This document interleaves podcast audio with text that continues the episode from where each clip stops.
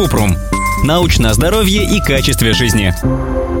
Ответили по науке. Расскажите про гранулы Фордайса на губах. Как эффективно лечить? От чего появляются и какие есть методы профилактики? Кратко. Гранулы или пятна Фордайса – это видимые сальные железы на кайме губ, слизистой полости рта и гениталий, которые есть у большинства людей. Обычно они становятся крупнее и заметнее в период полового созревания. Гранулы Фордайса не вызывают симптомов, они безвредны и не требуют лечения.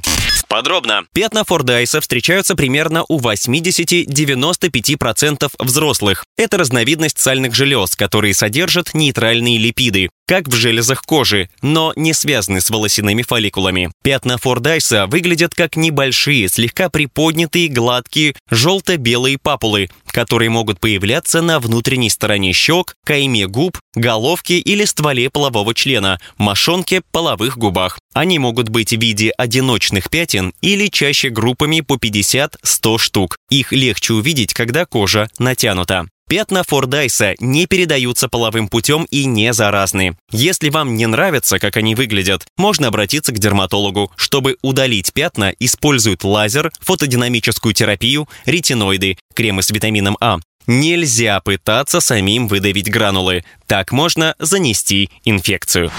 Ссылки на источники в описании подкаста. Подписывайтесь на подкаст Купрум, ставьте звездочки, оставляйте комментарии и заглядывайте на наш сайт kuprum.media. Еще больше проверенной медицины в нашем подкасте без шапки. Врачи и ученые, которым мы доверяем, отвечают на самые каверзные вопросы о здоровье. До встречи!